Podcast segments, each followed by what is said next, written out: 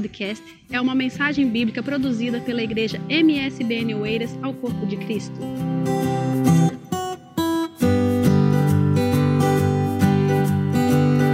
Quem quer ir com o céu, quem quer ir ter com Jesus no arrebatamento, diz amém. Mas como é que isso vai acontecer? Como é que as coisas vão se dar? Bom, permita-me ler consigo primeira Epístola de Paulo aos Tessalonicenses, capítulo 4, versículo 13. Vamos começar a partir do versículo 13. Porque o apóstolo Paulo esclarece aqui sobre uma, uma curiosidade que os irmãos de Tessalônica, e não só, você olha para o todo da Bíblia e você percebe que os irmãos de Corinto também tinham muitas dúvidas com relação acerca principalmente das pessoas que morreram em Cristo, ou daquilo que o Evangelho chama de mortos em Cristo. E erroneamente acreditavam estes irmãos do primeiro século que os que já haviam morrido não tinham mais esperança de ressuscitar. E naturalmente essa, essa dúvida ainda continua nos nossos dias precisamente das pessoas que já partiram. Por isso que ele começa logo no versículo 13. Eu quero que você acompanhe comigo. Deixa o Espírito Santo falar ao nosso coração por meio da sua palavra. Quando ele fala, eu não quero, porém, irmãos, é, encontraram aí? 1 Tessalonicenses, capítulo 4, versículo 13. Eu espero vocês.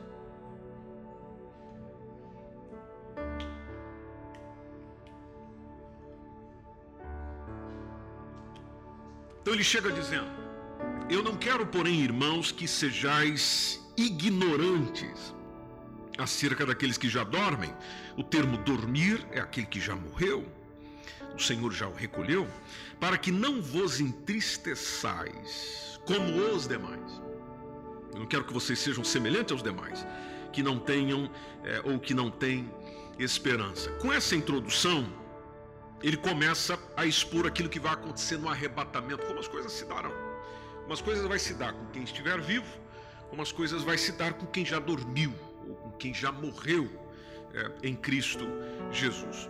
Mas antes de tudo, a gente precisa entender essa, essa transformação do corpo. Por isso que ele escreve à igreja em Corinto, na sua primeira epístola, primeira carta de Paulo aos Coríntios, capítulo 15 Aí ele começa ali a partir do versículo 12, dizendo: Mas se nós pregamos que Cristo ressuscitou da morte, então por que é que alguns de vocês, olha o chamamento dele à igreja em Corinto, por que é que alguns de vocês andam a, a dizer que não há ressurreição dos mortos? Veja, havia irmãos que pensavam que isso é, não poderia acontecer, porque se não há ressurreição dos mortos, vai dizendo o apóstolo Paulo, então Cristo ainda deve estar morto.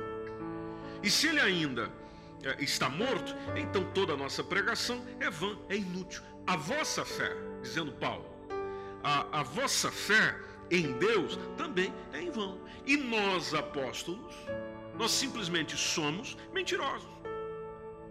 Porque nós dissemos que Deus ressuscitou a Cristo.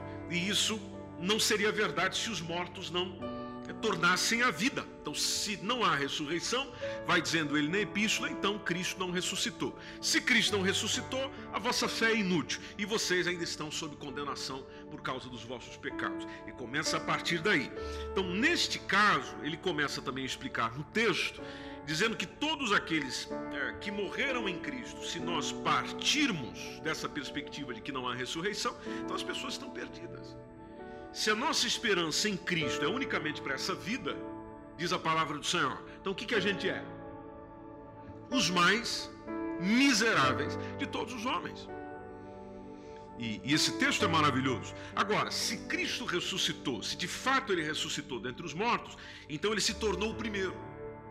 Por isso que no texto de Corinto é chamado, Jesus é chamado de a primícia dos que dormem, ou seja, o primeiro daquele que ressuscitou dentre os mortos. Então, se ele se tornou o primeiro a ressuscitar dentre os mortos, naturalmente ainda vai haver ressurreição para aqueles que nele morreram. Porque ele vence a morte, vence a morte abrindo caminho para haver ressurreição depois dele. Então, continuando na perspectiva de Paulo, só que na primeira carta de Paulo aos Coríntios, capítulo 15. Então, ele fala da morte aparecer no mundo, e nós sabemos por que, que ela apareceu é, devido justamente ao pecado que Adão cometeu.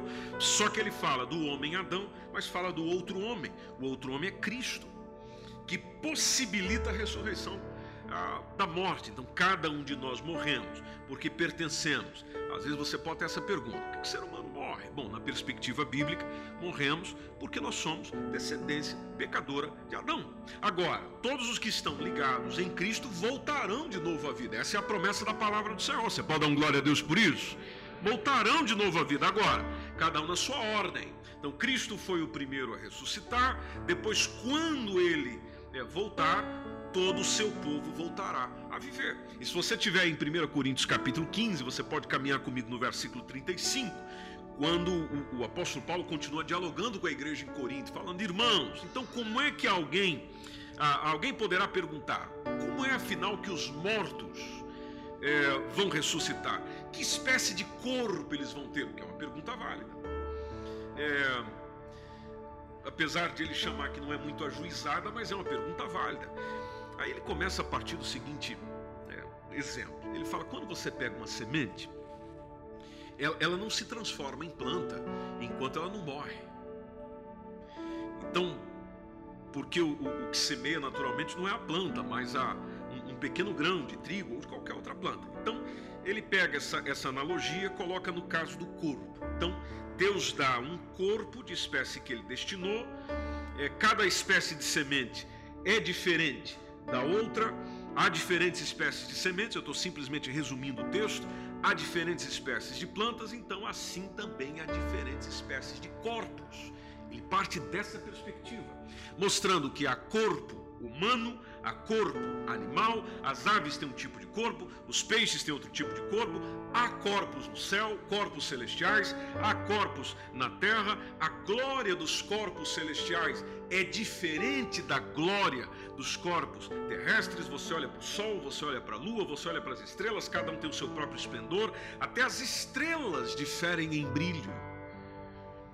Ele parte dessa, dessa perspectiva, desse olhar, ou seja, a diferencial entre elas, a diferencial na sua grandeza, da mesma forma os nossos corpos.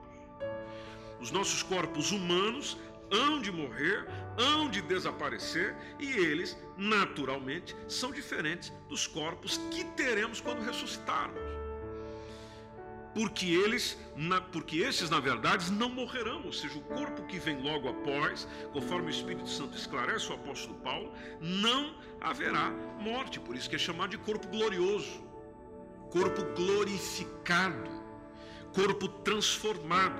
Então, aquilo que eu tenho hoje de corpo mortal, quando voltar à vida, será um corpo diferente. Hoje nós não passamos de meros corpos humanos, mas na ressurreição será o, o, o corpo que alguns chamam de supraterrenos. Ou seja, não haverá essa natureza humana, porque é, é, essa natureza humana, essa dor, esse sofrimento, essas dificuldades que nós temos com esse corpo feito de pó aqui, não, serão corpos espirituais. Então, se Adão se tornou um ser com vida, se tornou esse ser com vida sendo o primeiro ser criado, o último Adão, Cristo, nos dá um espírito Desse mesma forma, dessa mesma forma, este Espírito nos dá vida, não somente vida espiritual, mas é capaz de nos ressuscitar, conforme diz o próprio Evangelho, a quando da ressurreição. Explicando isso para a igreja, é quando a gente pode voltar nesse texto que nós estamos concentrados, onde no versículo 14 ele fala: Se cremos que Jesus morreu e ressuscitou, se cremos nisso, bom, então assim também aos que em Jesus dormem, Deus os tornará a trazer com ele. Isso seria o que? Seria a ressurreição dos salvos, ou seja, daqueles que esperam a volta de Jesus. Como diz, Jesus deu a largada. Jesus foi o primeiro. Logo, ninguém reviveu até Jesus, ninguém conseguiu superar a morte até Jesus. Definitivamente, antes dele, não houve ninguém que conseguisse ressuscitar e ficar vivo para sempre. Quem ressuscitou voltou a morrer. Agora, diferente dele, ressuscitado não volta a morrer, por isso que ele é chamado de primícias dos que dormem. Então, nesse sentido, parte Paulo dessa perspectiva, dizendo: irmãos, não tem nada que se preocupar com isso, vocês não precisam perder o sono com isso, porque aquilo que ele é, nós também um dia seremos. Olhando para o versículo 15, Pode ver exatamente no texto que ele diz: Dizemos-vos, pois, isto pela palavra do Senhor. Ou seja, ele não parte de si mesmo. Ele parte da palavra do Senhor, dizendo que nós, os que ficarmos vivos para a vinda do Senhor, não precederemos, ou seja, a gente não vai antes daqueles que dormem. Então, salvos que estiverem vivos é, serão transformados. A transformação dos vivos é um mistério. Mistério. E, e quem falou isso? Bom, o, o, próprio autor dessa epístola, só que em outra carta, que é o texto que a gente estava, 1 Coríntios capítulo 15.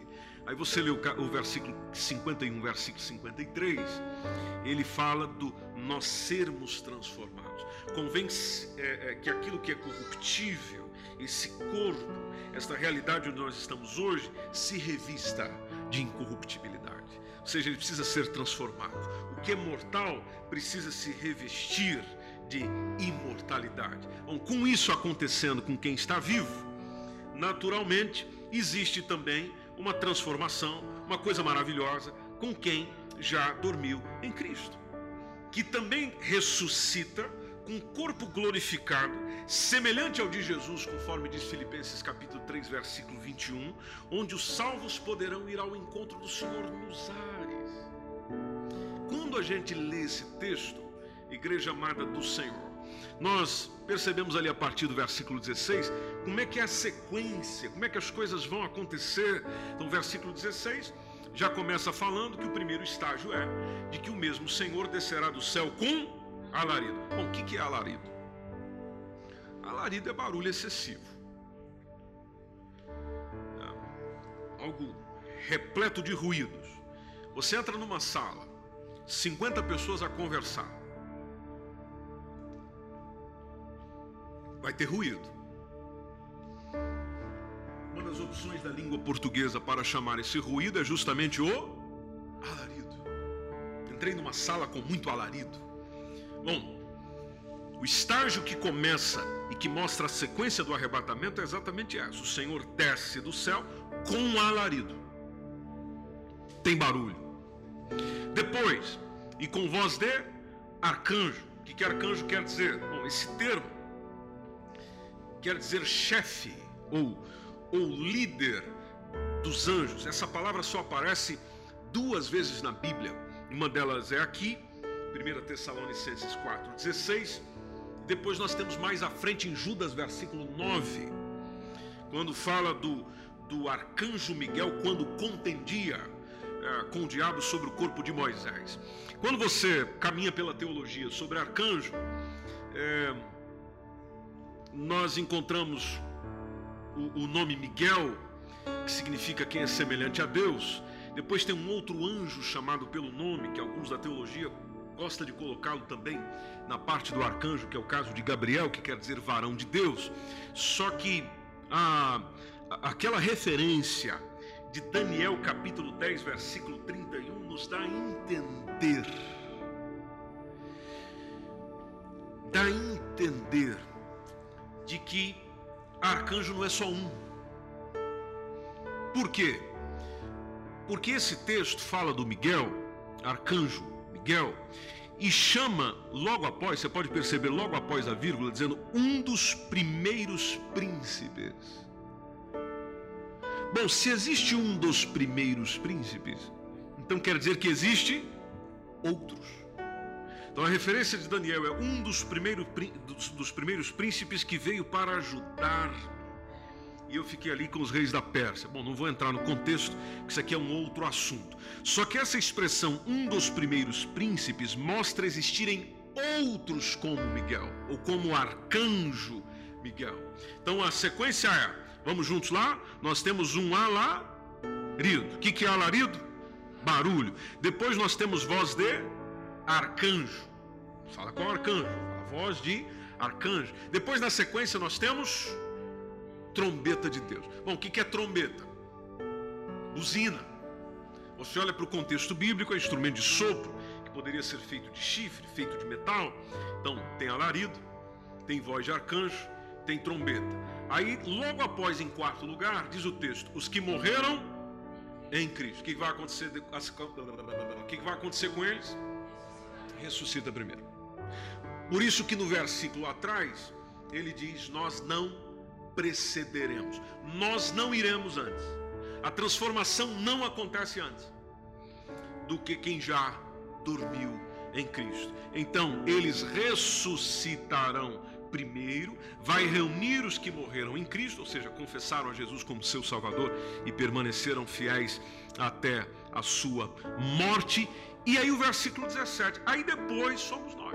O apóstolo Paulo tinha uma, certeza, uma, uma confiança tão grande que o Senhor voltaria logo, logo, que ele fala: Nós, os que ficarmos vivos. Bom, o apóstolo Paulo já morreu há muito tempo. Nós, os que ficarmos vivos, seremos o que? Arrebatados, arrebatados do grego arpazo, que quer dizer da, da, da ideia de rapto, remoção repentina, modo súbito.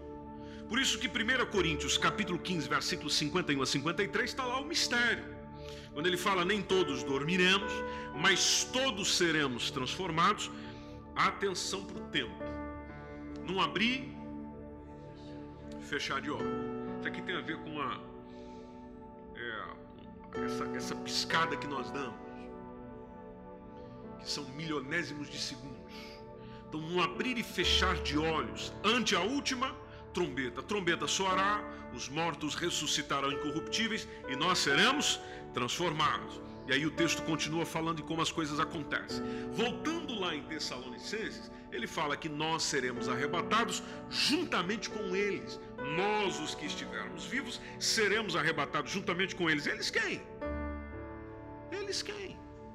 Bom, eles que ele falou agora há pouco. Os que dormiram em Cristo. Eles ressuscitam primeiro nós seremos arrebatados juntamente com eles a encontrar nas nuvens. Preste atenção nisso, nas nuvens, a encontrar o Senhor aonde? Aqui? Não, nos ares. Então, na primeira fase de sua vinda, no arrebatamento da igreja, Jesus não toca a terra. Isso está no texto. Jesus não toca aqui, Jesus não chega aqui.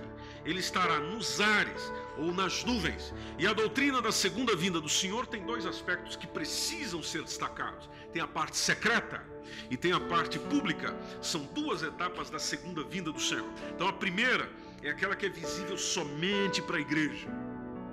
Ares, nuvens. O mundo não vê. O mundo não contempla. Por isso que diz que é secreto.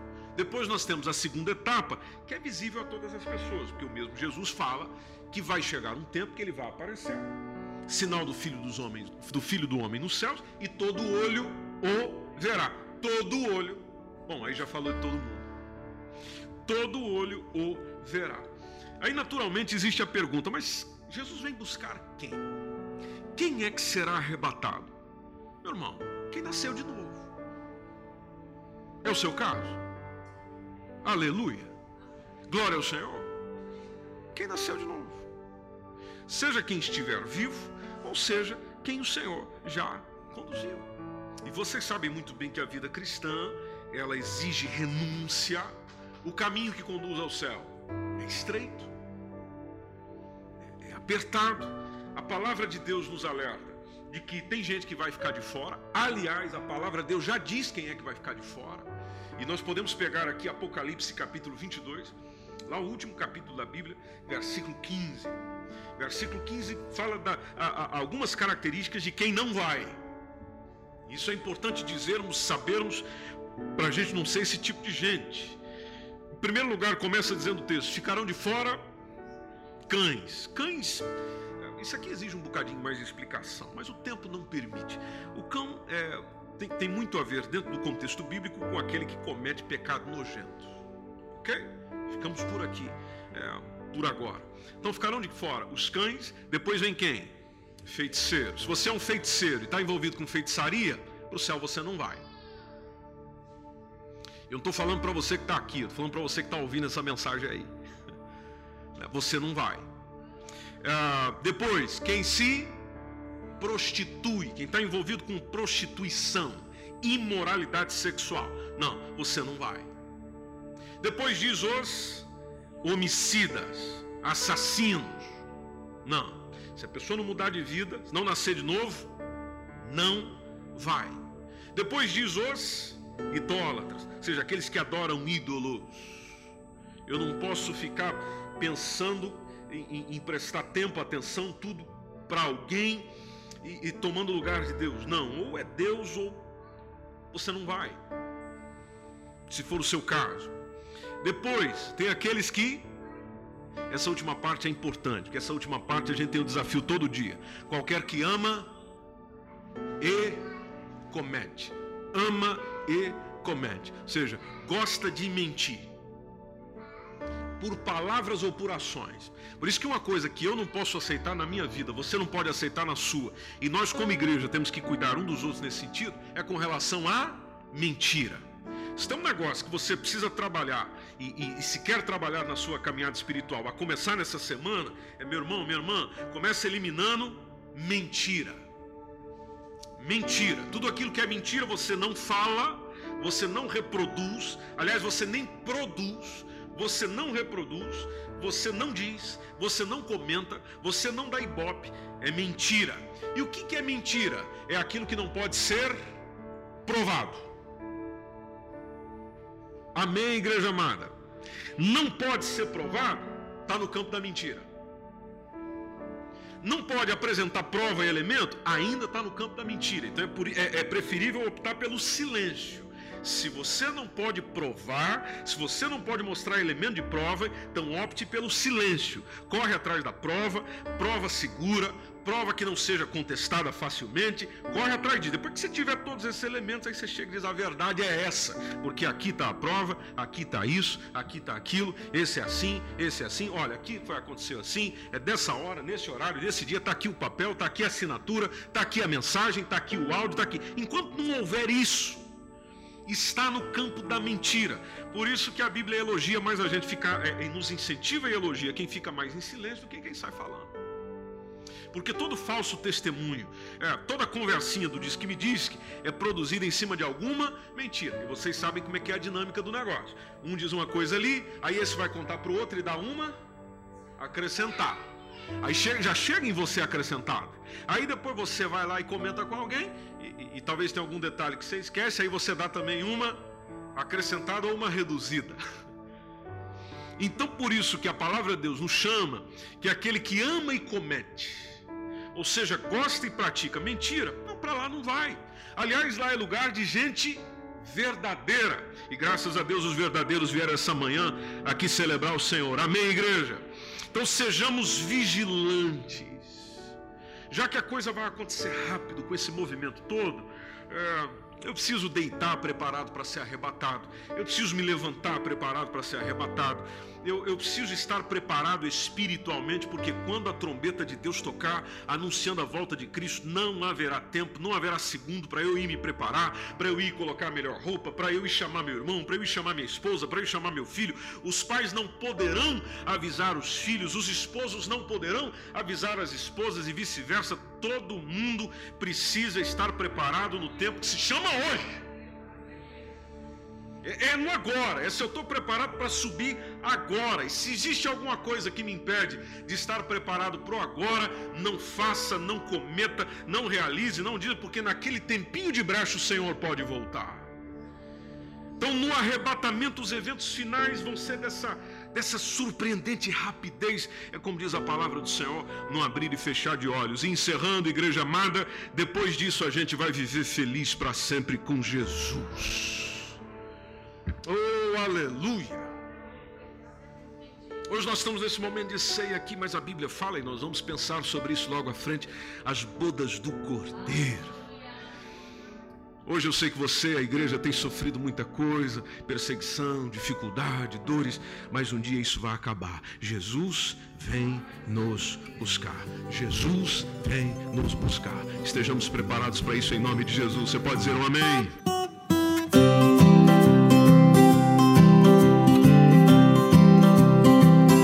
Esse foi mais um podcast, uma mensagem bíblica produzida pela igreja MSBN Oeiras.